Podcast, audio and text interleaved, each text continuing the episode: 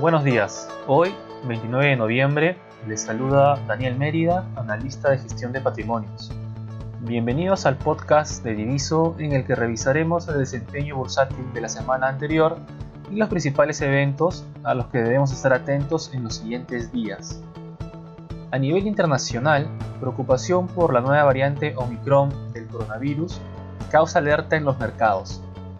Científicos sudafricanos identificaron una nueva variante del coronavirus que dijeron es la responsable del reciente aumento de infecciones por COVID-19 en la provincia más poblada de dicho país. Tras registrar poco más de 200 nuevos casos confirmados al día durante las últimas semanas, Sudáfrica ha visto cómo el número se ha incrementado por encima de los 2.400 casos diarios durante la semana anterior.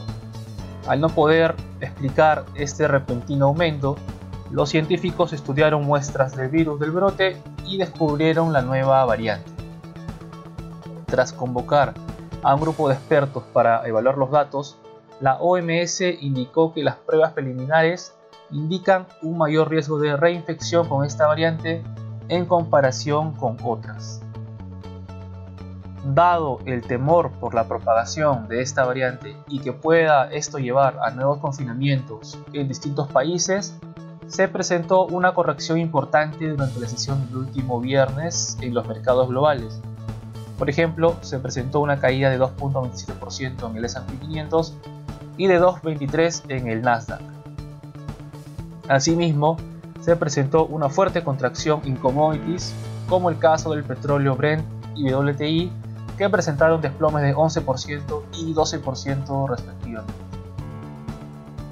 No obstante, durante el fin de semana han salido noticias respecto a que la nueva variante presentaría síntomas leves debido a que no se ha reflejado realmente un aumento de hospitalizaciones o fallecidos en Sudáfrica hasta el momento, lo cual podría alimentar un rebote en los siguientes días. A nivel local se presentó una moción de vacancia presidencial en el Congreso de la República. El pasado jueves, una moción de vacancia por incapacidad moral permanente fue presentada en el Congreso con la firma de 28 parlamentarios. Los solicitantes pertenecen a las bancadas de Avanza País, junto con Fuerza Popular y Renovación Popular, agrupaciones que ya habían expresado su apoyo a esta propuesta. Cabe indicar que otras bancadas de oposición como Acción Popular o Alianza para el Progreso han expresado no respaldar dicha moción debido a que ven un escenario crítico de inestabilidad política, por lo cual podría darse el caso en el que no se llegue a conseguir los 52 votos para admitir a debate dicha moción. Por otro lado, el Congreso aprobó leyes de presupuesto, endeudamiento y equilibrio fiscal para el año 2022.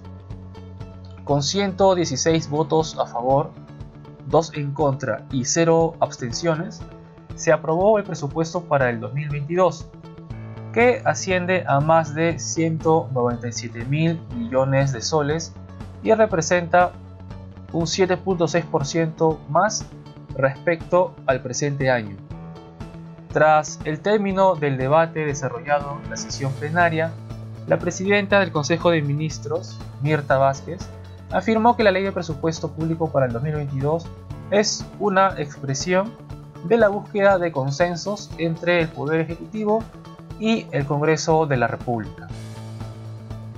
En dicha sesión plenaria también se aprobaron proyectos de ley de equilibrio financiero, que logró una votación a favor de 117 y de endeudamiento del sector público para el año fiscal 2022 que se aprobó con 116 votos a favor.